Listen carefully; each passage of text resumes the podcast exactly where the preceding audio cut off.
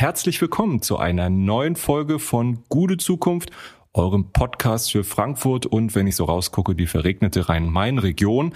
Ähm, wir mussten leider eine kleine Pause machen. Äh, der Hendrik hat sich verbeten, während er am Pool ja, Aperol Spritz trinkt, glaube ich, äh, da noch nebenbei eine Folge aufzunehmen. Das hat mich natürlich tief empört. Ich hätte das gerne für euch gemacht, aber ich gebe Henrik die Schuld. Henrik, was hast du für eine Rechtfertigung da vorzubringen? Ja, Jan, das äh, ist eine infame Unterstellung. Ich weise das äh, ganz klar von mir. Ich glaube, äh, de facto warst du im Wanderurlaub und hast den Weg nicht zurückgefunden. Äh, nein, Spaß beiseite. Also tatsächlich war Lukas, äh, der uns ja beim Ton immer hilft in der Postproduktion im wohlverdienten Urlaub. Und dann haben wir uns gesagt, komm, wir machen eine kleine Pause und senden dann kurze Zeit später wieder die nächste Folge. Immerhin muss er sich das ja immer anhören hier, ne? Deshalb braucht man auch mal Urlaub. Ja, auf jeden Fall. Ich glaube, vor allem von den Karlauern hier im Podcast braucht man Urlaub. Aber kommen wir mal zum Thema der heutigen, äh, heutigen Session sozusagen. Wir haben ähm, zwei Gästinnen da zu einem ganz wichtigen Thema. Und zwar geht es heute um ein Wohnprojekt adaptiv. Das äh, ist angelehnt an die ADA in äh, Frankfurt, also die ehemalige Akademie der Arbeit in Bockenheim. Viele von euch kennen äh, vielleicht die ehemalige Akademie der Arbeit. Und dort soll ja ein Wohnprojekt äh, reinkommen. Wir werden gleich mit äh, Jonathan und Anne darüber sprechen, äh, über ihre Vision zu diesem Projekt. Äh, wie kam es überhaupt dazu? Was äh, verfolgen sie damit für ja, Ziele? Wie ist das Ganze realisierbar? Welche Visionen stehen dahinter? Und, und, und. Darüber gehen wir äh, gleich ein ins Gespräch. Aber bevor wir mit dem Gespräch ich mit den beiden beginnen. Die Erinnerung an euch natürlich. Ihr könnt uns sehr gerne folgen, sehr gerne weiterempfehlen. Wir freuen uns aber auch immer über Anregungen und Kommentare für ähm, Themenvorschläge sind wir sehr dankbar. Also wenn ihr ein Thema habt, das ihr gerne mal in diesem Podcast hier mit oder ohne äh, GästInnen verhandelt haben möchtet, schreibt uns gerne an kontakt.gutezukunft.de. Da freuen wir uns wirklich immer sehr drüber. Und in diesem Sinne rein in die Folge. Euch viel Spaß.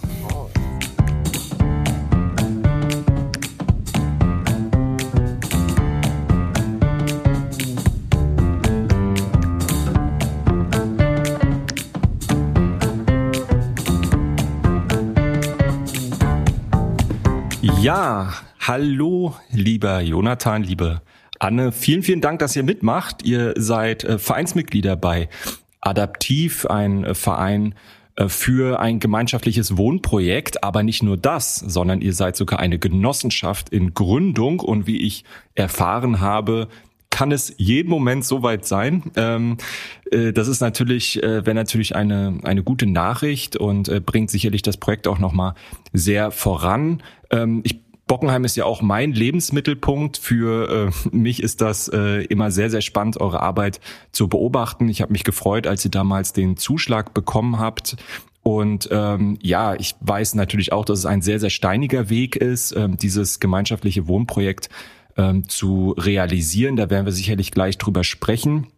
Ähm, das Wohnen in in einer Großstadt der Zukunft, da hatten wir uns ja vorher kurz drüber unterhalten, sollte sich ja bezahlbar sein. Es sollte bezahlbar sein. Es sollte klimaneutral sein. Und das ist sicherlich an der Stelle auch nochmal sehr wichtig. Es sollte den, ja, den gesellschaftlichen Zusammenhalt, das Gemeinschaftsgefühl auch in einer Großstadt, die sonst natürlich auch immer von Anonymität irgendwie äh, mit Anonymität konfrontiert ist, fördern.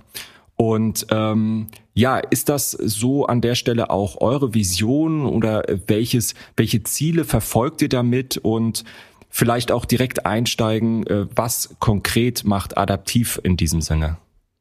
Grundsätzlich äh, sind es natürlich Ziele, die wir verfolgen. Genau, manche davon kann man früher erreichen als andere, würde ich mal sagen. Also wenn man ganz klar mhm. zum Beispiel über bezahlbares äh, Wohnen spricht, da sind, haben wir bestimmt ganz, ganz viel Austausch zu gehabt, wie das Ganze umsetzbar ist. Genau, heute sprechen wir von sozialverträglichen Wohnen, ähm, was einfach damit zu tun hat, dass diese Nutzungsentgelte, die wir realisieren können in Bockenheim, ähm, für viele Menschen, die in der Stadt wohnen, nicht bezahlbar sind. Genau. Mhm. Bedeutet, nicht, ähm, dass man heute nicht über sozialverträgliches Wohnen nachdenken sollte, das äh, in Zukunft quasi zu bezahlbaren Wohnungen führen können. Genau.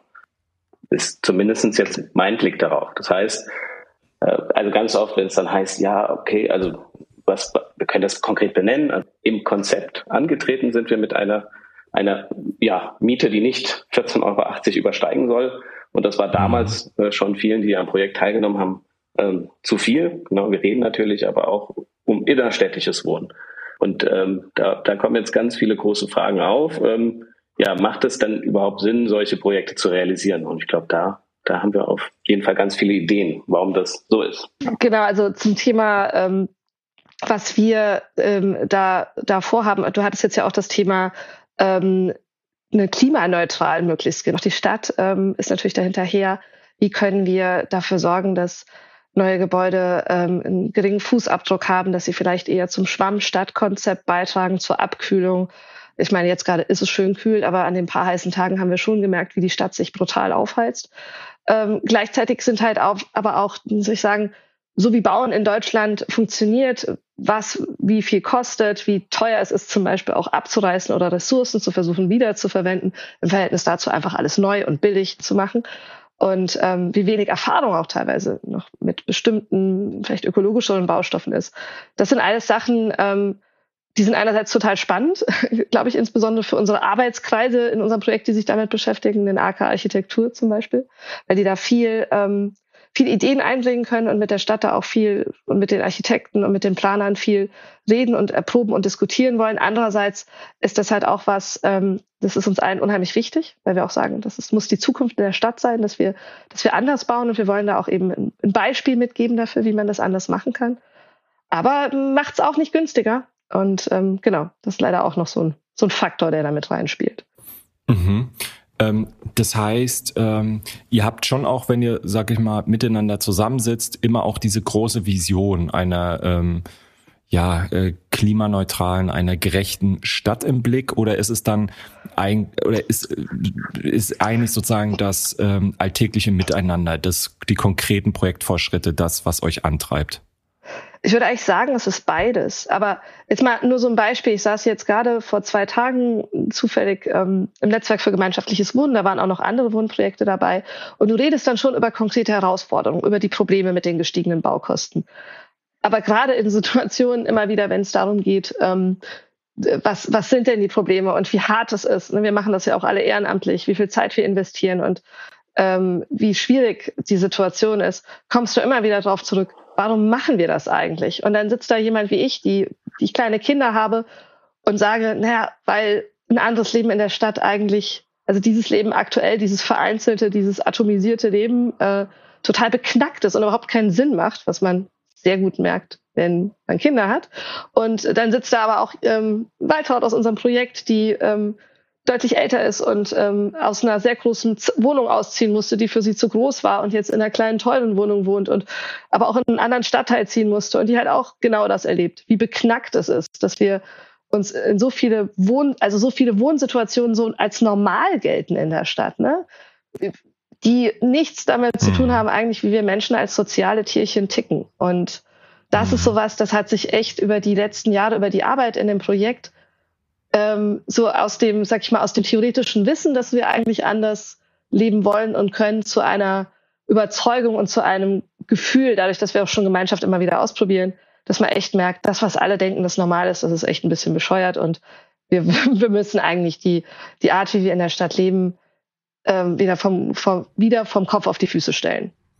Jetzt, ähm, also ich glaube sozusagen, was klar geworden ist, ähm, ist, dass äh, ihr ja, für die Zukunftsfähigkeit einer Stadt, einer Großstadt wie Frankfurt äh, der Meinung seid, dass man anders bauen muss, dass man auch wieder anders als Gemeinschaft ähm, zusammenleben muss.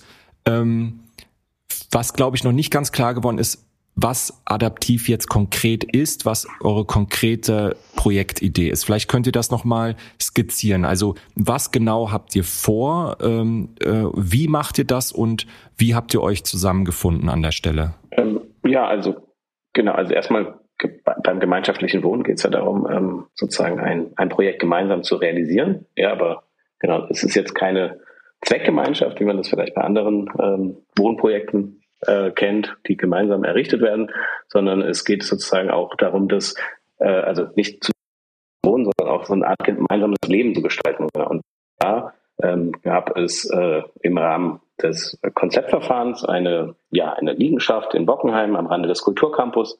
Und ähm, da ist der, ja, hat sich ein Verein äh, gegründet ähm, aus einem anderen Wohnprojekt heraus, die sich darauf beworben haben und dann mit, äh, ja, mit den Zielen, mit denen sie angetreten sind, sozusagen auch äh, die Jury überzeugen konnten. Und ähm, was, was sind die Ziele? Könnte, also im Großen und Ganzen ein Kernziel ist vielleicht auch, dass wir ein autofreies Projekt sind. Genau, das äh, an der Stelle. Also das heißt nicht nur, dass wir da gemeinschaftlich zusammenleben wollen, sondern dass wir insgesamt auch darüber ja nachdenken, was können wir für vielleicht für Impulse setzen und auch aufzeigen, was äh, im städtischen Raum ja zumindest möglich ist, ähm, indem man auch äh, auf ja, Sharing-Angebote ähm, eingeht. Ähm, und ja, was vielleicht auch ganz wichtig ist, äh, dass wir am Ende nicht nur äh, Flächen für uns selbst schaffen wollen, sondern auch ins, ins Stadtteil wirken. Ne? Also ja, das heißt, das heißt, wir schaffen nicht nur ein Angebot für uns, sondern die Angebote, die wir schaffen, sollen auch geteilt werden. Ähm, das ist eigentlich aber auch was, was wir jetzt schon machen. Ne? Also wenn ich jetzt mal sagen darf, Jonathan ähm, hier von Tischtennisplatten bauen für den Campus über äh, ähm, beim bei den Straßenfesten, ne, dem Kiesstraßenfest teilnehmen, mit mhm. organisieren. Mhm. Beim Campusfest haben wir ähm, haben wir viel gemacht. Also Jan und ich ähm, standen am, ähm, haben den Kinderfahrradparcours gemacht und wir, wir haben beim Kuhfü mitgemacht. Also wir versuchen eigentlich immer ähm, auch jetzt schon zu gucken, wie können wir im Stadtteil auch ähm, bei den guten Aktionen, die da sind, unterstützen. Wie können wir da auch, wenn andere, es gibt ja wirklich super coole, tolle Stadtteilinitiativen in Bockenheim, äh, wie können wir da mit denen auch zusammenarbeiten, weil uns halt dieser Stadtteil wahnsinnig am Herzen liegt. Und ähm, das ist auch was, was uns alle zusammenbringt. Also das hat man auch in einem, in einem reinen, ähm, sag ich mal, Projekt, wo die Leute einfach nur günstig wohnen wollten, hätten wir das wahrscheinlich nicht. Und das ist aber bei allen drin. Ne? Alle wollen, ähm, kommen auch selbst mit Ideen, machen, machen auch kleine Stadtteilführungen, wir machen Stammtische, wir machen immer irgendwie was. Jeder hat mal eine Idee und genau. Wäre natürlich ja, noch viel mehr, wenn wir endlich alle zusammen wohnen würden, aber ähm, mhm. so ist es auch schon. Also das ist wirklich spürbar geworden. Ja? Also ich würde es jetzt mal den Fovi-Radius nennen, also den Radius von vielleicht 500 Metern rund um meine Stammkneipe der Volkswirtschaft in Bockenheim. Ähm, da habt ihr halt wirklich spürbar für Belebung gesorgt. Ne? Also es ist nicht nur adaptiv, es ist ähm, ähm, das, das Straßenfest. Äh, genau, Bockenheim in, außer Haus. Äh, Bockenheim außer das, Haus ähm, sind die verschiedenen Projekte, ähm, die noch drumherum äh, kommen, glaube ich, auch später nochmal Making Frankfurt und so. Also ähm, und Genau, also von daher, äh, da, da ist eine spürbare Belebung entstanden und ähm, dafür bin ich euch auch sehr dankbar. Kurfürstenfest, Kufü, ja, hast du angesprochen. Ja. Das sind so Dinge, die sind in den letzten Jahren entstanden und ähm, die machen Frankfurt halt nochmal deut oder Bockenheim insbesondere nochmal deutlich lebenswerter. Ähm, was mir dabei auffällt, ist, dass es häufig ähm, von Familien getragen. Ja, also es ist immer sehr, sehr hm. kinderfreundlich, es ist von Familien getragen. Ähm, ist, stimmt da so der Eindruck und ähm, inwiefern bildet sich das auch in dem Projekt von Adaptiv ab? Ist das etwas, was vor allem für Familien gedacht ist? Ich meine, es gibt äh, in Frankfurt einen Mangel an großen Wohnungen für Familien. Es gibt auch zu viele Seniorinnen und Senioren, die in viel zu großen Wohnungen wohnen, äh, die sie eigentlich gar nicht mehr wollen, aber wo sie, äh, sage ich mal, gar nicht mal für günstiger Geld in eine kleinere ziehen, sondern dann tendenziell mehr zahlen müssen, weil sie alte Mietverträge haben.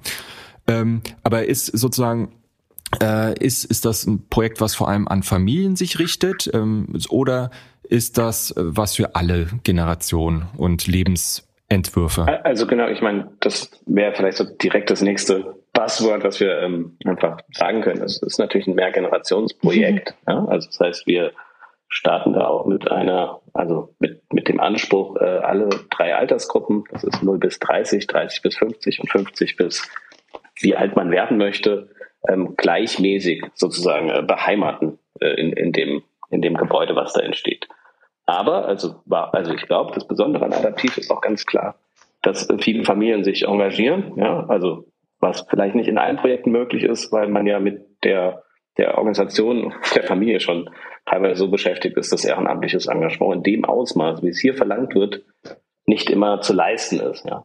Ich würde aber auch sagen, dass ähm, ja vor allem ja, Senioren und Senioren sowie Familien gerade eine große Wohnungsnot in Frankfurt haben. Ne? Also bedeutet, also wir, wir, wir kennen ja diese Altmietverträge äh, mit den großen Wohnungen, die vielleicht dann auch frei werden. Und da gibt es ja auch eine Veränderung. Ne? Also es gibt quasi die Angst, die Wohnung zu verlieren. Und es gibt auch mit, also ja, Mitglieder jetzt im Projekt, denen ist es bereits so ergangen. Genau. Und während Familien sich äh, vergrößern müssen, also durch Zuwachs oder halt irgendwie lernen müssen, wie man auf weniger Fläche klarkommt.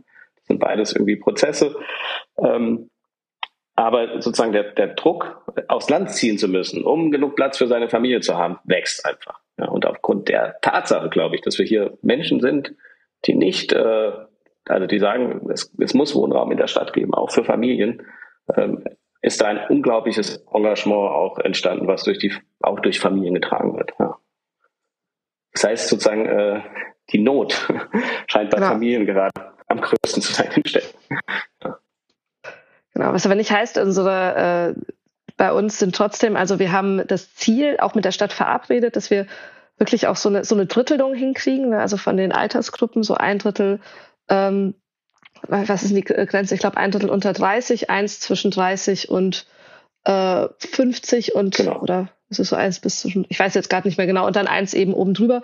Und ähm, das Einzige, was bei uns weniger ist, aber das ist bei, glaube ich, allen gemeinschaftlichen Wohnprojekten, außer es sind die klassischen WGs, wir haben jetzt nicht so viele sehr junge Leute, die noch keine Kinder haben oder sie nicht zumindest sehr äh, aktiv planen. Da haben wir ein paar, aber noch nicht so viele. Ansonsten, ähm, genau, unsere äh, Älteren engagieren sich aber auch sehr viel und äh, was auch jetzt schon sehr schön ist, ermöglichen dann teilweise auch uns eben unser Engagement. Also wie zum Beispiel äh, Waltraud, die jetzt demnächst meine Kinder betreuen wird, damit ich an was teilnehmen kann. Und ähm, das ist auch, ähm, also das, das versuchen wir auch schon so weit zu leben, wie es geht.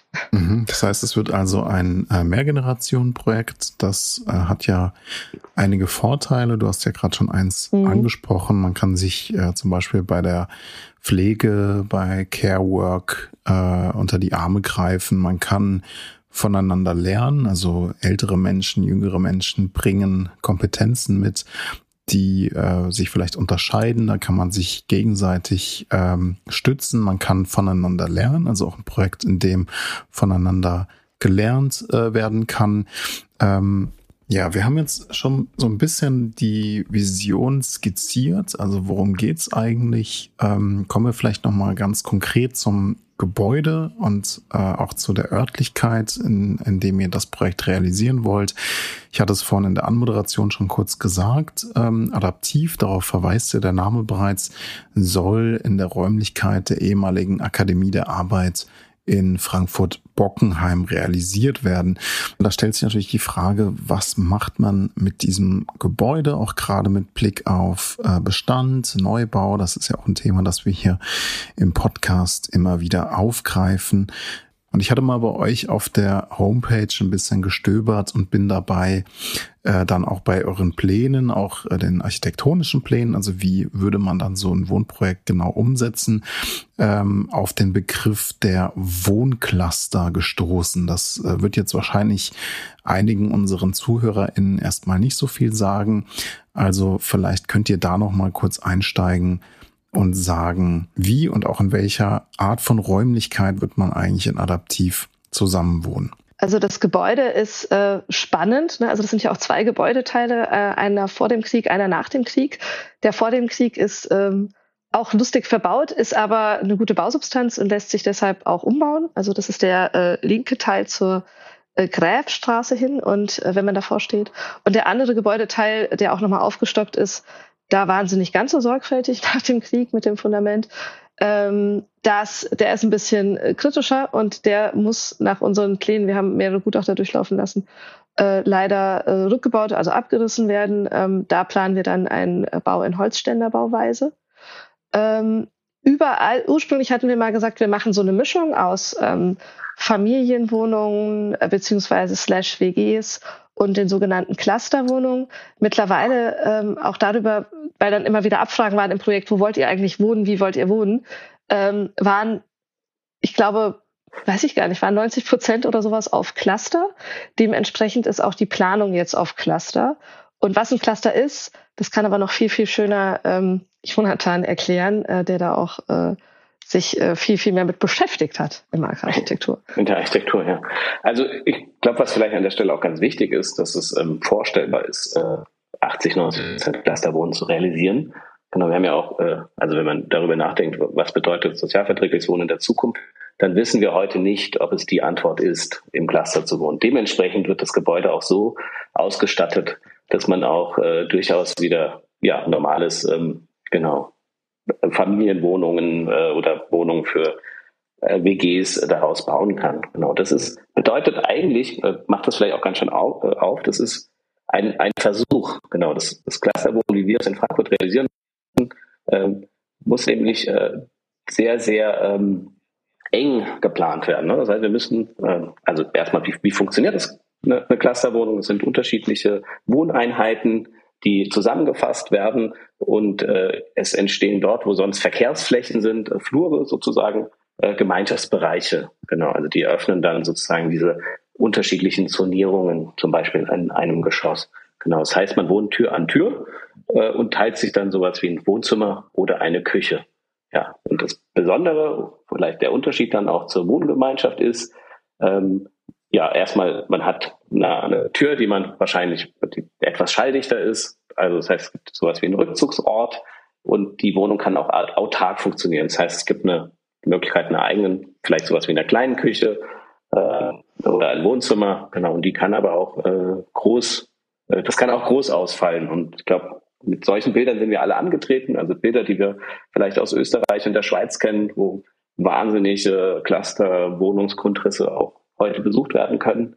Ähm, das, das können wir bei den, bei den Nutzungsentgelt und bei den Bodenrichtenwerten, die wir haben, nicht realisieren. Ähm, also ist vielleicht auch gar nicht der Anspruch. Ne? Also wir haben uns vorgenommen, sozusagen unter dem Frankfurter Durchschnitt zu wohnen, das heißt unter 37 Quadratmeter. Wenn wir das heute teilweise uns äh, anschauen, wie wir, wie eng wir zusammenrücken müssen, damit die einzelnen Wohnungen bezahlbar sind. Ne? Das heißt, das Nutzungsentgelt, also so nennen wir das jetzt in der Genossenschaft, weil es ähm, tatsächlich quasi in der Miete keinen kein Stark für Rendite gibt, sondern das ist, sind die reinen Kosten, die da ähm, gezahlt werden. Also das Nutzungsentgelt ist so hoch bei diesen Projekten, bei diesen Neubauprojekten, dass, dass die, der Flächenverbrauch weiter gesenkt werden muss pro Kopf. Genau. Das heißt, aktuell sind das dann teilweise vielleicht äh, unter 32 Quadratmeter, die da im Schnitt kommen, je nachdem, wie viele Menschen wir unterbekommen. Und ähm, da merkt man ganz klar äh, im Individualbereich, ne, also in der eigenen Wohnung, ähm, Einschnitte machen, äh, um dann äh, mehr dieser Cluster-Gemeinschaftsflächen äh, zu schaffen. Genau. Und, äh, und da, das ist vielleicht auch so ein bisschen, wenn wir darüber nachdenken, was bedeutet sozialverträgliches Wohnen für die Zukunft. Ähm, das ist ein Modell, was wir ausprobieren wollen. Für äh, jetzt nicht nur uns, äh, weil wir sozusagen heute ein Projekt realisieren wollen, sondern auch vielleicht für in zehn Jahren, was dann auf äh, andere Genossenschaften übertragen werden kann oder vielleicht irgendwann sogar auf ähm, gefördertes Wohnen. Genau. Denn auch dort äh, bedeutet ja Zusammenrücken bei mehr Qualität durch größere Gemeinschaftsflächen, dass wir mehr Menschen unterbekommen, die besser zusammenleben können. Wenn das Ganze funktioniert. Genau. Und und wenn wir, und das Spannende ist ja auch das Thema, das, was ihr angesprochen habt, dass aktuell zum Beispiel ältere Leute auf, in großen Wohnungen wohnen, aber ne, einmal vielleicht wegen den Kosten, aber vielleicht auch nicht ausziehen wollen, weil sie ja auch gerne in ihrer Nachbarschaft wohnen und da nichts finden. Und bei uns ist es, ähm, dadurch, dass wir so viele Leute auch sind, also dass wir bis ne, knapp an die 100 Leute da unterbringen wollen und die Gebäude so aufgebaut sind, dass wir eben auch ähm, dieses Modulare, ne, dass wir es auch umgestalten können in, was ähm, Jonathan angesprochen hat, das bezieht sich zum Beispiel auch darauf, es verändert sich ja was an der Lebenssituation. Ne? Bei uns ziehen, wie Jonathan im Vorgespräch gesagt, irgendwann ziehen die Kinder aus. ähm, und äh, dann brauchen wir natürlich weniger Platz, dann können wir Räume abgeben. Ähm, Leute trennen sich, Leute finden neue Partnerinnen ähm, und Partner. Ähm, es gibt andere ne, Bedarfe. Ältere Leute sind vielleicht ähm, pflegebedürftig. Da haben wir in dem Neubau, leider nicht in dem Altbau, in dem Neubau auch zum Beispiel die Möglichkeit, das jetzt schon so zu planen, dass es äh, also barrierearm jetzt schon ist, aber dann auch wirklich mit nicht groß, großem Kostenaufwand so umzubauen ist, dass es halt wirklich auch für Leute, die ähm, in einem elektrischen Rollstuhl sitzen und so weiter, dass es für die dann auch kein Problem ist, da wohnen zu bleiben. Denn das Ziel ist schon, dass es wirklich für alle Lebensphasen ein Wohnen ist. Dass du nicht ausziehen musst, nur weil sich bei dir weil du dich von deinem Partner trennst oder, oder keine Ahnung, plötzlich im Rollstuhl sitzt, sondern dass wir das dadurch, dass wir so viele sind, dass wir flexibel sind, dass wir ein bisschen umplanen können, ähm, dass das ja, geht. Ja, das ist prima, denn ihr habt natürlich auch in eurem Wohnprojekt im Prinzip dasselbe Problem, das wir insgesamt äh, natürlich in der Stadt haben, also Raumknappheit. Es gibt halt einen bestimmten äh, Raum, ja, der ist nicht endlos erweiterbar, der hat seine Grenzen. Äh, und wenn ihr da eine Flexibilität drin habt in eurem Projekt, mit diesem Raum umzugehen, ist das prima. Gleichzeitig stellt sich für mich jetzt so ein bisschen die Frage, ähm, gibt es damit nicht auch äh, eine gewisse Konfliktträchtigkeit? Also was ist denn, wenn jetzt zum Beispiel sich eine Gruppe verkleinert oder aus äh, zwei wird einer oder eine, ähm, muss derjenige, muss diejenige dann in eine kleinere Wohnung ziehen? Also gibt es da sozusagen einen Automatismus? Oder äh, seid ihr da dann auch flexibler und äh, wie würde sowas ausgehandelt werden? Ich meine, es gibt ja immer äh, die, die Idee dahinter und das Umsetzen. Ne? Also bedeutet, ähm, natürlich kann man erstmal niemanden zwingen, aus einer Wohnung auszuziehen. Aber man kann ein gemeinschaftliches Verständnis davon entwickeln. Ne? Und, und das nennt sich jetzt bei uns eine Binnenvereinbarung, die gerade ausgearbeitet wird. Natürlich äh, werden wir uns gegenseitig in die Augen schauen und sagen, wenn bei jemandem sich die Wohnungsverhältnisse ändern, ja, dann äh, wird man auch entsprechend äh, die Wohnung tauschen. Ja? Weil, äh, ich meine, abgesehen davon, dass ja auch äh, der Wohnraum so wertvoll in der Stadt ist, dass man äh, sich das gar nicht vielleicht unbedingt erlauben kann. Ne? Aber selbst wenn man sich erlauben könnte, geht es darum, möglichst vielen Menschen auch ähm, ja, ein, spannendes Projekt bieten zu können. Bedeutet, äh, ist klar, ich weiß nicht, ob es sowas wie rechtliche Schritte geben könnte, äh, jemanden aus einer zu großen Wohnung äh, zu verdrängen. Ne? Ist aber auch gar nicht das Ziel, weil wir äh, sozusagen ein gemeinsames Selbstverständnis da, dafür entwickeln, dass es so sein soll. So, deswegen, ich weiß nicht, dem muss, genau, da bin ich so ein bisschen dran gehakt. Und das, was ja auch äh, Anne meint, vielleicht mit flexiblen Wohnungsgrundrissen, äh, das ist ja dann auch nur so flexibel, wie das äh, eintragbar ist. Ne? Also es gibt ja äh, einfach Regeln, wie solche Wohnungen eingetragen werden müssen. Und das auch da sieht man, dass natürlich solche Projekte, wie wir sie jetzt ins Leben rufen, auch äh, Herausforderungen für die Stellen sind, die es dann bearbeiten müssen. Aber da wird natürlich auch viel Arbeit geleistet für andere Projekte, die dann was Vergleichbares planen. Genau, heute reden wir wahrscheinlich eher um Wohnungstausch, wenn man sich verändert. Oder es gibt sogenannte Jokerzimmer, hat man vielleicht auch schon mal gehört oder nicht, die dann beliebig äh, umgenutzt werden können. Also ein zusätzliches äh, Kinderzimmer bilden oder ein Gästezimmer dann auf einem jeweiligen Cluster. Genau. Ja, was vielleicht insgesamt, glaube ich, eines der Merkmale von Wohnprojekten äh, dieser Art ist, ist ja die ja, basisdemokratische äh, Konfliktkultur, also dass viel ausgehandelt wird. Ähm, wie ist das bei euch? Gibt es da ein Konsensprinzip? Gibt es ein äh, anderartiges Prinzip? Wie werden Konflikte verhandelt? Wie wird generell ähm, demokratisch entschieden? Das ist ein super Stichwort. Wir arbeiten nämlich nicht nach dem Konsensprinzip, sondern nach dem Konsentprinzip. Und zwar mhm. steckt da das größere Konzept der Soziokratie dahinter. Und das kann man jetzt, dazu kann man VHS-Kurse belegen und auch noch andere Kurse, aber mal so kann ganz. sehr empfehlen. ja, aber mal so, so ganz grob, ähm, das muss man wirklich mal erlebt haben, wie gut das funktioniert. Äh, ein Prinzip des, der Soziokratie ist, dass alle gehört werden. Also wir haben in unseren, ähm, in unseren Runden, also wenn wir uns treffen, wenn wir, egal ob virtuell oder in Präsenz, gibt es bestimmte äh, wirklich gut erprobte Regeln und Instrumente in der Soziokratie, dass die sicherstellen sollen, dass Leute, die vielleicht nicht so viel reden oder ein bisschen zurückhaltender sind mit ihren Einwänden, dass die trotzdem gehört werden. Das ist was sehr Starkes, ähm, was es meinem Gefühl nach auch ausgleicht, dass wir eben nicht Konsens machen, weil Konsens ist auch oft eher so, sag ich mal, die, die am lautesten reden und am meisten reden. Ähm, oder vielleicht oder das ausdiskutieren, die auch diskussionsfreudig sind, die diskutieren das aus. Bei einem Konsens heißt es nicht immer, dass alle reden. Ne? Es gibt vielleicht immer noch Leute, die, die da äh, die Klappe gehalten haben. Und ähm, bei der Soziokratie kommen wirklich alle zu Wort mit ihren Bedenken, aber ähm, wir müssen nicht im Konsens entscheiden.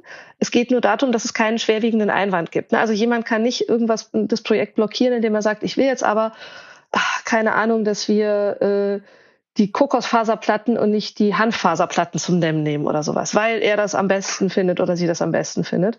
Ähm, dann kommt halt die Frage, okay, ist das was, was kritisch ist? Ist es zum Beispiel so, ich meine, Kokosfaserplatten zerfallen nach einem Jahr und dann müssen wir das alles neu machen.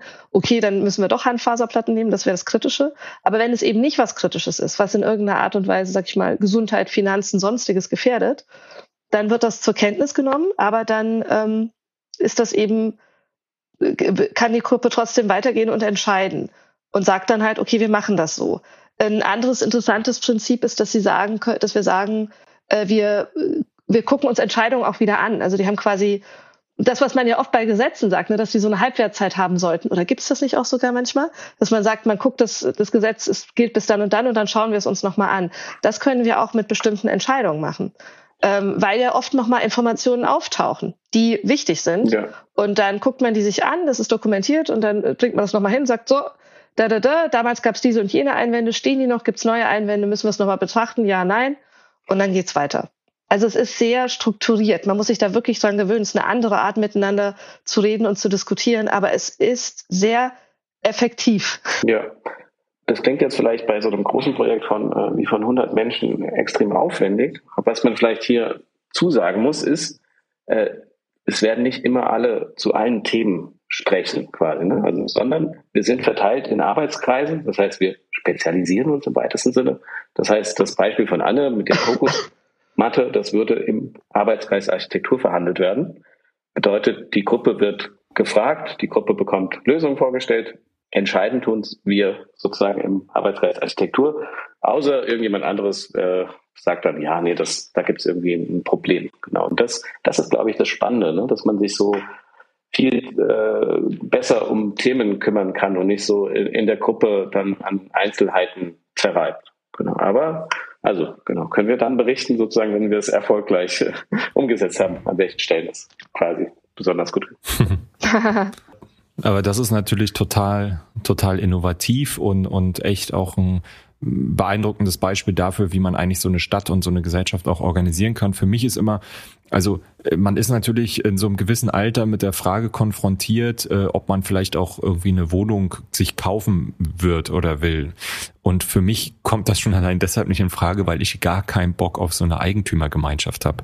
Ähm, also das ist für mich wirklich so der Horror, äh, wo auch viele Freundinnen und Freunde, die äh, wohnen, eine Wohnung haben in einem Mehrfamilienhaus, äh, vom Berichten und äh, Insofern habt ihr da natürlich ein bisschen vorgefiltert durch Leute, die erstmal so eine gewisse Grundhaltung von euch teilen ähm, und so ein gewisses Commitment eingehen. Ähm, aber das, da bleiben natürlich trotzdem nicht die Konflikte aus und aufgrund der, der Enge und der gegenseitigen Abhängigkeit sind die ja vielleicht noch mal viel ähm, ja, größer mögliche Konflikte. Also bei so Eigentümergemeinschaften geht es so häufig um Kleinigkeiten, die dann auf alle umgelegt werden und dann regen sich die, äh, regen die sich alle auf.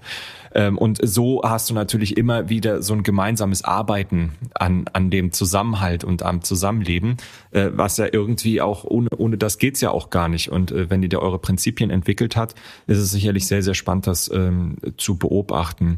Was mich vielleicht an der Stelle nochmal interessiert, würdet ihr sagen, ähm, habe ich auch gerade so ein bisschen äh, ja als These in den Raum gestellt, dass es für Leute etwas ist, die sage ich mal diese Grundhaltung teilen. Ähm, ich könnte mir jetzt auch vorstellen, dass viele Leute erstmal sagen, boah, nee, so auf engem Raum und dann die Küche teilen, das ist gar nichts für mich. Ich bin eher so für mich. Ähm, sagt ihr, ja gut, dann ist das halt nichts für die Person? Oder würdet ihr sagen, nee, ähm, das könnte wirklich etwas sein, was Schule macht, was für äh, nicht nur für eine kleine Community, für irgendwie äh, Leute, die heute irgendwie merken, es wäre ganz gut, vielleicht jemand in der Nähe zu haben, wenn man zum Beispiel Kinder hat äh, oder oder wirklich auch einsam ist äh, als Single oder als älterer Mensch äh, äh und dann gerade mal so punktuell so ein Interesse hat oder von der Grundpersönlichkeit so strukturiert ist, dass man sagt, nee, ich habe lieber ganz viele Leute eng bei mir? Äh, oder sagt ihr, nee, das kann wirklich auch für sehr viele Menschen etwas sein, die sich das heute vielleicht gar nicht so vorstellen können? Also ich glaube, es kann für sehr viele Menschen etwas sein. Ähm, und ich glaube aber auch, es, es gibt nicht nur dieses eine Modell. Ne? Wir beschreiben jetzt eines. Das ist mhm. adaptiv, das ist sehr mhm. speziell. Aber es gibt unglaublich viele unterschiedliche Ansätze. Ähm, was ihnen gemein ist, ist dieses Thema, ähm, wir wollen eher ein Netz sein, ne? wir wollen nicht vereinzelt sein, ne? wir wollen eher dieses, dieses Thema, was auch so ein Resilienzthema ist. Wir wollen ähm, in der Gemeinschaft Sachen bewegen. Aber die können auch ganz unterschiedliche Wohnkonstruktionen haben, die eigentlich von außen fast nicht zu unterscheiden sind, vielleicht sogar von einem normalen, ähm, normalen, das, was heute als normal gilt, wie wir wohnen. Und die dann aber eben andere Aspekte stärker in den Vordergrund stellen. Und ich würde wirklich alle ermutigen, guckt euch um. Frankfurt hat jetzt noch dazu den Vorteil, dass wir das Netzwerk für gemeinschaftliches Wohnen haben, das mittlerweile eine Landesberatungsstelle ist. Es gibt hier die Infobörse, die ist auch schon in drei Wochen im Römer. Da sind ganz viele Projekte, da kann man sich reinfühlen und einfach mal mitmachen. Ich sage auch deshalb so überzeugt, dass das für sehr, sehr viele Leute was ist. Ich glaube, ich glaube ja, es könnte die eher die neue, das neue Normal werden, weil ich auch aus einer ganz anderen Ecke eigentlich komme. Also wir sind da reingestartet und ich war so auf jeden Fall meine eigene Wohnung voll ausgestattet. Auf jeden Fall, ich musste Abstand haben. Also ich war eher, ich war eigentlich eher jemand, der lange Zeit auch sehr happy war mit äh, mit Abstand, weil ich, muss man sagen, ich komme aus einem, ich komme vom Bauernhof. Wir waren vier Generationen unter einem Dach. Bei uns waren immer Lehrlinge, immer Besucher, immer irgendwas. Ich wurde immer aus meinem Zimmer rausgeschmissen und hatte wenig Privatsphäre und habe das wirklich nicht gemocht. und ähm, aus dieser Geschichte kommt, war ich erstmal eher ein bisschen ablehnend und habe mich einfach reingegroovt und in die Themen reingedacht und da, da findet, da findet jeder seine Nische und ähm, und findet dann vielleicht auch irgendwann raus, dass ihm andere Sachen wichtiger sind. Bei mir hat sich mit den Kindern halt natürlich auch noch mal einiges getan. Also große Ermutigung, guckt euch um. Bei uns auch, wir haben auch noch Platz. ähm, und, äh, und, und probiert es einfach mal aus. Ich meine, wir probieren immer so viele Hobbys aus. Äh, kann man auch mal als Hobby sehen, da einfach mal reinzugehen, mhm. mit den Gruppen, sich da mal ähm, reinzuklinken. Man kriegt plötzlich auch eine ganz andere Verbindung zur Stadt, wenn man sowas mal macht. Das ist, das ist wirklich. Ich habe vorher schon sehr oft in, schon immer mal wieder in Frankfurt gewohnt und auch vorher lange hier gewohnt. Ich habe eine ganz andere und, Verbindung und zur Stadt bekommen. Mhm seit ich das mache. Ja, das ist nochmal ein gutes Stichwort für die nächste Frage. Also ihr habt ja schon gesagt, ihr wollt mit dem Projekt auch in den Stadtteil, also in Bockenheim, ausstrahlen, wollt auch äh, sozusagen die Menschen, die dort leben, äh, mit in das äh, Projekt im weiteren Sinne holen, also auch äh, öffentliche Räume anbieten. Gibt es denn da schon konkrete Pläne, was in diese öffentlichen Räume reinkommt oder seid ihr da noch im internen Aushandlungsprozess? Also genau, wir sind also erstmal äh, ist ganz klar so, dass äh, Räume geöffnet werden sollen. Also es wird öffentliche geben, es wird halböffentliche Räume geben. Ähm, und wie die jetzt sozusagen ausformuliert werden, das ist auch ein Prozess, mit dem wir uns gerade aktiv beschäftigen. Also es ist sozusagen auch Bedingung, dass wir sozusagen das Gebäude bekommen. Äh, also wir sind jetzt nicht nur mit dem Ziel angetreten, sondern ähm, es ist äh, Teil der Bedingung, dass wir sozusagen da auch Programm machen. Aber wir machen das jetzt nicht, äh, um das Gebäude zu halten. Und mhm. zum Beispiel ähm, einfach, es soll eine Holzwerkstatt geben, die dann nicht nur von den BewohnerInnen genutzt werden kann, sondern auch ja, von Anwohnern im Allgemeinen. Ähm, es gibt jetzt auch schon sowas wie, also ich meine, wir haben auch bereits heute stellen wir ja ein, ein Lastenrad in Bockenheim zur Verfügung. Ähm, ist, genau, es gibt diese Initiative Mein Lastenrad, haben einfach gesagt, also wir haben Selbstbedarf an einem größeren, also an so einem Fahrrad, mit dem man große Sachen durch die Gegend transportieren kann. Das ist zwar nicht elektronisch, aber dafür äh, kann man wirklich viel damit transportieren und es macht doch Sinn, dass das sozusagen alle nutzen können. Und ich glaube, so ein bisschen nach so einem Prinzip ähm, formuliert sich das aus. Äh, aber, also man muss auch ganz klar sagen, also wir haben also einer der, der schönsten Räume, äh, den wir auch also ein bisschen darüber diskutiert wurden, ist der Raum, den wir teilen wollen tatsächlich.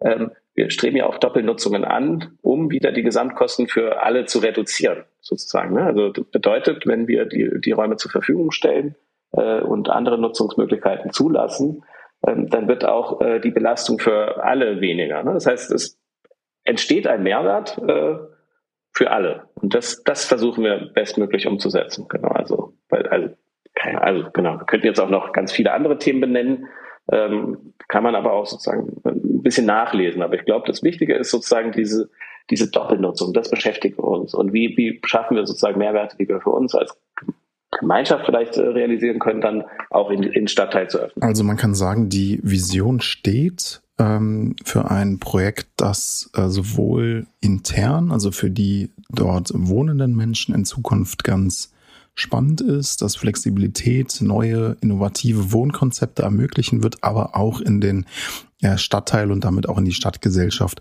ausstrahlen kann.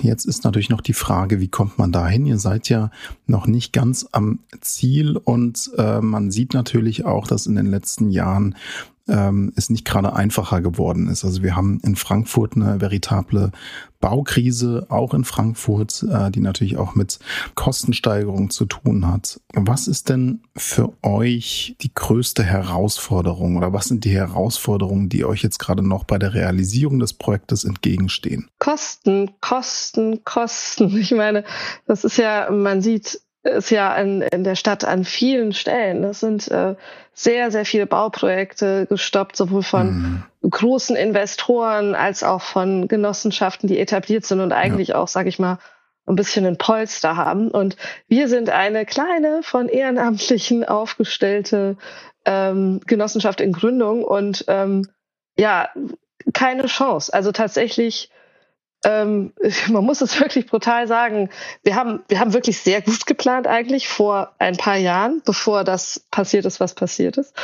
Und ähm, in der aktuellen Situation, so rein aus uns heraus mit den aktuellen Zinsen, werden wir es nicht schaffen. Also das kann man wirklich ganz klar sagen. Wir sind stark auf die Stadt angewiesen. Wir sind super stark auch darauf angewiesen, dass ähm, ja, uns, uns Leute unterstützen wollen mit, ähm, mit Nachrangdarlehen, ähm, die wir anbieten zwischen 0 und 1,5 Prozent, was bei der aktuellen Zinslage ne, nicht so nicht so toll ist. Vor zwei Jahren, als wir das aufgestellt haben, war das super. ähm, genau, aber wir sind ähm, definitiv darauf angewiesen, dass Leute, die ähm, die das gut finden, auch und ähm, uns unterstützen ja, wollen, also uns eben unterstützen. Vielleicht, also das, weil so Kosten, das klingt ja immer so, okay, dann da kann man ja dann vielleicht auch was wegsparen oder nicht. Ne? Also wenn man über Wegsparen nachdenkt, dann muss man auch über nachhaltige Bauweise nachdenken. Ne? Hatten wir vorhin auch als Thema. Das ist, glaube ich, ein Kompromiss, den keiner gehen würde. Und im Großen und Ganzen ist es, ähm, sind es eigentlich gar nicht die Kosten oder die Zinsen oder die Baupreisentwicklung, sondern äh, sozusagen insgesamt, ähm, also in Frankfurt ist es zum Beispiel auch der Bodenrichtwert, äh, also sozusagen, was das Leben selbst in den Städten kostet. Ne? Also es geht vor allem darum, was können wir überhaupt als Nutzungsentgelt verlangen. Also das heißt, es gibt so ein bisschen äh, unterschiedliche Vorstellungen, wie, wie viel man vielleicht für das Mieten ausgeben muss in der Stadt. Ja, und ich finde, also was da jetzt heute auch sozusagen in Bockenheim schon verlangt wird, das ist für viele nicht, nicht bezahlbar. Das heißt, also wir haben, glaube ich, ganz groß das Problem, ähm, wie wir überhaupt äh, sozusagen das ja, Wohnen in der Stadt für viele Menschen möglich machen. Genau, bei Adaptiv kann man das tatsächlich einfach durch Eigenkapital realisieren. Ne? Das ist das, was uns fehlt äh, was wir selbst einbringen müssen. Was, äh, und je günstiger wir sozusagen Wohnen anbieten wollen, desto mehr Eigenkapital brauchen wir. Weil das, wie einer sagt, ne, also es liegt natürlich an gestiegenen Baukosten, an gestiegenen Zinsen. Ähm, aber auch äh, wirklich, wenn man jetzt, wir sind ja beide gerade diesen Erbbauzinsvertrag auszuhandeln, es liegt auch an dem, ich weiß nicht, wie, um, wie, um ein wievielfaches dieser Bodenrichtwert sozusagen äh, gestiegen ist oder vielleicht auch steigen kann, auf dem wir sozusagen das Gebäude errichten. Also es liegt auch ganz klar an solchen Belastungen wie dem Abbauzins, die es schwierig machen, bezahlbares Wohnen in Frankfurt anzubieten. Mhm. Also damit ist natürlich auch eine ähm, Idee äh, genannt, wie vielleicht auch die Stadt äh, euch unterstützen könnte. Also äh, es gibt ja auch äh, andere Wohn äh, Projekte. Wir hatten in einer der ersten Folgen hier im Podcast auch ein Mitglied von Kolle äh, zu einem Kurzinterview äh, zu Gast und ja, ich habe jetzt gelesen, Kolle hat ja von der Stadt jetzt zum Beispiel ein zinsloses Darlehen von, ich glaube, 750.000 Euro ähm, bekommen. Wäre das jetzt auch etwas, wo ihr sagt, äh, das ähm, wäre für uns auch total toll? Wir, ähm, was wäre generell äh, für euch eine Unterstützung ähm, von der Stadt, äh, die ihr gerne hättet oder wo könnte die Stadt euch unter die Arme greifen? Ähm, und was gibt es auch noch für andere äh, Möglichkeiten? Also ich habe bei euch auf der Homepage gesehen, ihr ähm, wollt auch von äh, privaten KreditgeberInnen ähm, äh, Kredite einholen. Und das ist ja auch eine Voraussetzung, ähm, dass die Stadt sozusagen ähm, sagt, äh, ihr müsst da auch eine gewisse Eigenleistung erbringen. Ähm, vielleicht könnt ihr das nochmal so ein bisschen einordnen, was konkret äh, sind Finanzierungsmöglichkeiten um das Projekt zu realisieren. Wie läuft genau das ab? Ich meine, man wird wahrscheinlich nicht zur Stadt gehen können und sagen, hier, ich möchte dieses Darlehen haben und dann geben die einem das äh, sofort, einfach um das ein bisschen einordnen zu können.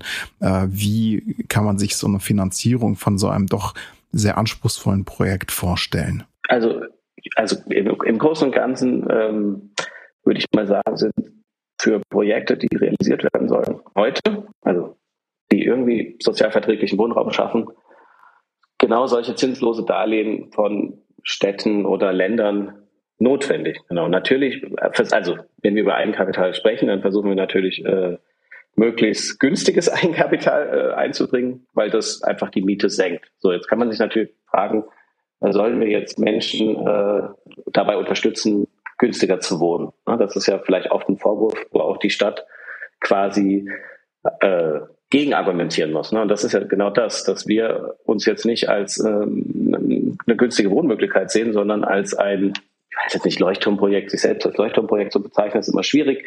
Aber ich würde auf jeden Fall sagen, sowas wie ein Wohnlabor. Ähm, und was vielleicht das Problem ist, jetzt auch bei Kolle, ähm, wo ja jetzt immer noch Geld fehlt, ist, dass die Stadt zu lange wartet. Äh, das heißt, immer nur versucht, äh, mit einer Eigenkapitaldifferenz das Projekt jeweils zu retten. Aber dann steht man schon wieder vor der nächsten Krise irgendwie.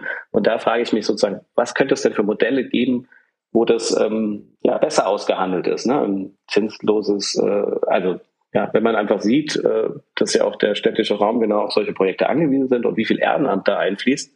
Ähm, also wenn man das mal hochrechnet, was die Menschen sozusagen an Zeit investieren, genau, und das einfach irgendwie entlohnen würde, äh, über sowas wie eine Ehrenamtsaufwandsentschädigung, wo ganz unterschiedliche Vereine vielleicht dann auch wachsen könnten. Äh, oder wo man einfach sagt, für jeden Euro, den wir an Eigenkapital durch Dritte einsammeln, gibt die Stadt auch nochmal einen Euro drauf. Äh, also immer als, ähm, das sind ja Darlehen, ne? das heißt, das wird ja zurückgezahlt in irgendeiner Form. Ne? Also auch wenn es natürlich der Inflation ausgleicht. Ich glaube, da wäre es einfach spannend zu sehen, dass man jetzt nicht sagt, also wir können das Projekt nicht realisieren, wenn ihr uns äh, nicht dabei unterstützt. Äh, und dann heißt es immer, das Projekt stirbt oder geht weiter. Genau, da mal in so eine ganz, ganz schwierige Lage. Das heißt, was, was gibt es für Strukturen, die solche Projekte ermöglichen? Ähm, ja, wenn man bedenkt, wie viel Zeit sozusagen auch die Menschen bereit sind, daran rein, invest rein investieren. Mhm. Ja. Ist natürlich so, dass wir, ähm, also wir machen auch wirklich wahnsinnig viel, um Eigenkapital einzuwerben. Also natürlich unser eigenes Kapital geht rein. Aber wir haben jetzt ja gerade die Eigenkapital-Challenge laufen gehabt über zwei Monate. Ähm, da hatten wir eine große Social-Media-Kampagne gemacht, die ein paar Leute bei uns ganz fantastisch äh, betreut und aufgesetzt haben. Wir haben äh, Flyer gedruckt und verteilt. Jeder von uns ist rumgelaufen. Wir, ne, wir waren ja auch, auch deshalb waren wir ja auch ähm, zum Beispiel bei Radio X im Interview, ähm, gehen auf alle möglichen Veranstaltungen, reden mit Leuten ähm, und natürlich auch, ja, unsere Freunde und Verwandten sind die ersten. Die sind definitiv auch alle, alle abgegrast. Und wir haben auch ähm, dafür, wie die Situation aktuell ist, wo man ja auch sagen muss, das ist ja, ist ja nicht nur die Baukosten, es sind viele Leute, die gerade merken, dass es ein bisschen ein bisschen hart ist, ähm, haben wir auch ähm, und äh, für die Sommerzeit einen guten Erfolg vorzuweisen, aber wir sind nicht dahin, wo wir, wo wir gerne wären. Also es wird nicht, wenn wir jetzt überlegen, wie viel wir eigentlich gerne und auch geplant hatten, an Eigenkapital einzuwerben, in der aktuellen Situation mit den Kosten, ähm, das wird, das ist, wissen wir nicht, wie das gehen soll. Also da müsste sich auch einfach wahrscheinlich wirtschaftlich was drehen, dass die Leute da auch wieder mehr Mut haben und zu sagen, okay, ich kann es mir auch leisten, ähm, diesem Projekt ähm, jetzt da mal ähm, ein Darlehen von 5.000 oder 10.000 Euro zu geben. Das kriege ich dann und dann zurückgezahlt. Ähm, das kann ich mir leisten. Aktuell gucken ganz viele Leute auch eher so, also so eine Rückmeldung, die ich auch bekomme, sagen, boah, ich weiß ja gar nicht, was die nächsten Jahre kommt. Ne? Guck dir an, wie es jetzt gerade war.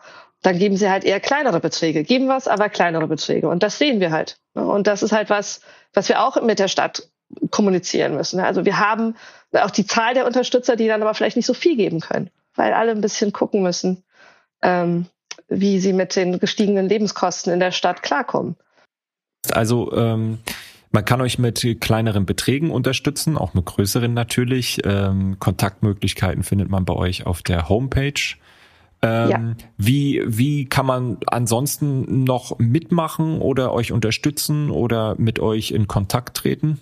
Also, ja, also grundsätzlich würde ich mal sagen, stehen alle Möglichkeiten mhm. äh, des Mitmachens zur Verfügung. Das heißt, entweder also verbreiten, dass das, was wir vorhaben, unterstützenswert ist, äh, oder also noch, Aha. genau, es werden auch weiterhin mit Wohnende gesucht. Äh, und ähm, ja, es gibt eine Webseite oder einen Instagram-Kanal unter adaptiv-frankfurt ist beides zu finden, genau, im Web sozusagen dann mit de.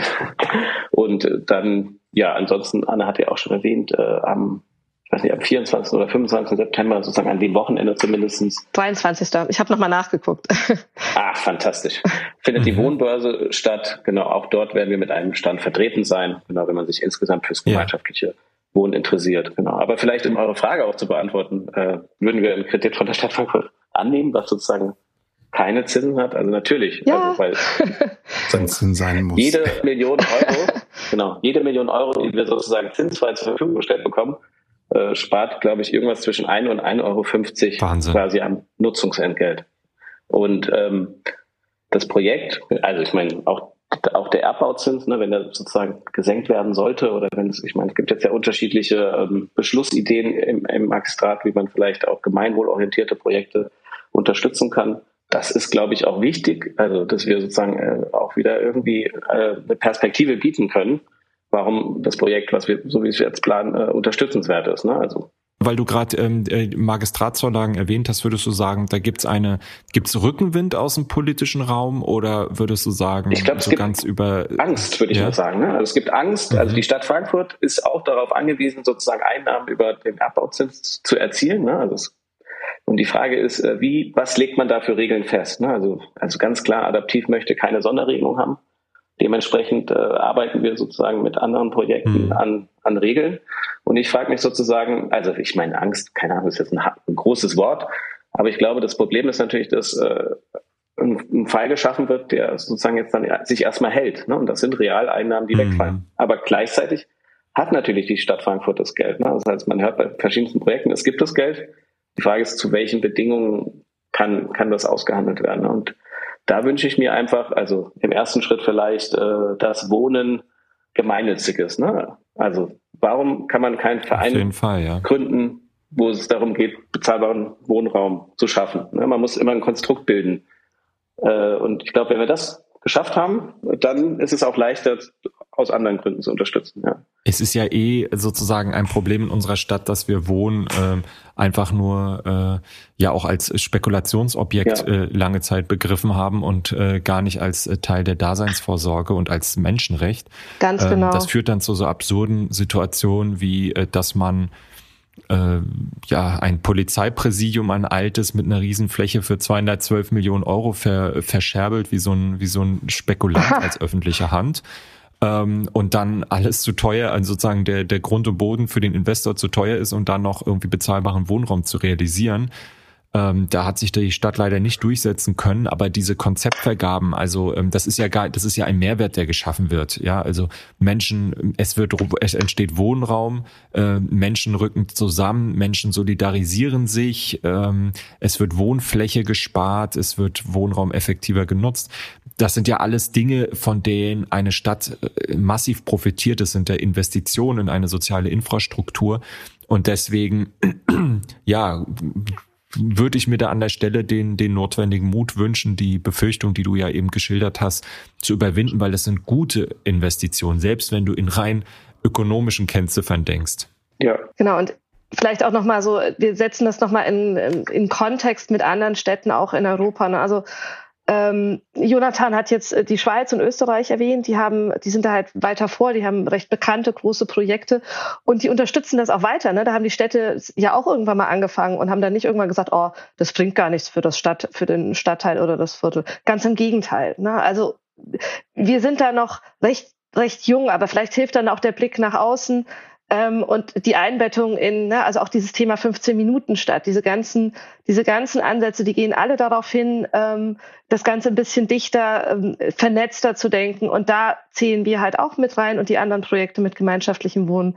Vielleicht macht das noch ein bisschen Mut. Ich würde auch noch einen Hinweis auf adaptiv-frankfurt.de auf unserer Webseite kann man sich auch für den Newsletter anmelden und findet auch unseren Instagram- und Facebook-Account. Und ähm, der Newsletter erscheint wirklich nicht so oft. Den wir schreiben ihn ehrenamtlich, aber wenn wir zum Beispiel Veranstaltungen haben, schicken wir den nochmal rum oder wenn wir irgendwo auf einem Fest sind ähm, und da kann man sich anmelden, da wird man nicht zugespammt, äh, empfehle ich auch nochmal.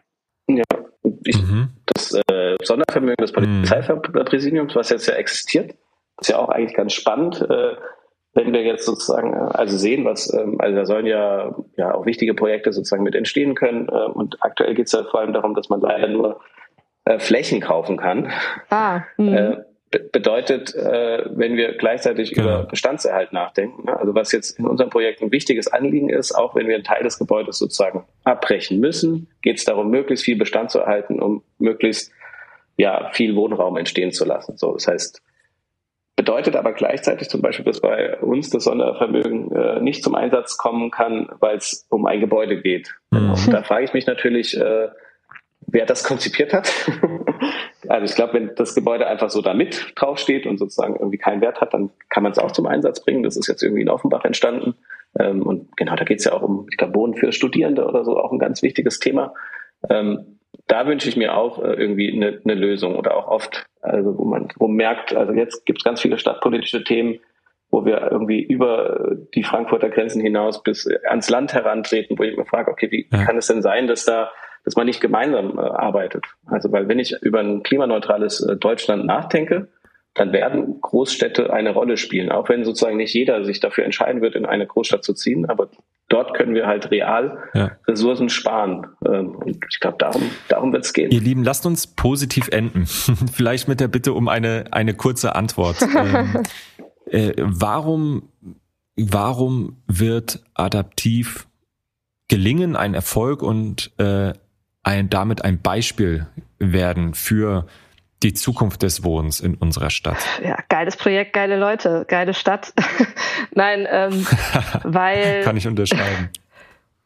Weil es die Zukunft ist, weil es, ähm, weil es ein Projekt ist, was Sachen neu denkt und zusammendenkt ähm, und gleichzeitig auf den Schultern von, von vielen anderen coolen Projekten steht. Hm. Ähm, und äh, genau, weil wir dafür die Energie haben und äh, auch in der Stadt die Unterstützung haben und da die Leute mitreißen werden, sodass ähm, auch diese Kleinigkeit, diese Großigkeit mit der Finanzierung uns gelingt. Lieber Anne, lieber Jonathan, vielen, vielen herzlichen Dank, dass ihr mitgemacht habt. Ähm wir werden auf jeden Fall weiter trommeln äh, und versuchen, Leute zu gewinnen, euch da auch zumindestens die Aufmerksamkeit zu schenken, aber gegebenenfalls sogar auch zu unterstützen. Es hat viel Spaß gemacht, ich habe viel gelernt. Ähm, ja, wir wünschen euch weiterhin viel Erfolg mit eurem Projekt. Super, vielen, vielen Dank. Tschüss. Danke. Ciao. Ciao. Jonathan und Anne von Adaptiv waren das bei Gute Zukunft, eurem Podcast zur Zukunft Frankfurts und der Rhein-Main-Region. Wenn ihr uns wieder hören wollt, habt ihr dazu die Gelegenheit in 14 Tagen. Bis dahin, euch alles Gute und ciao.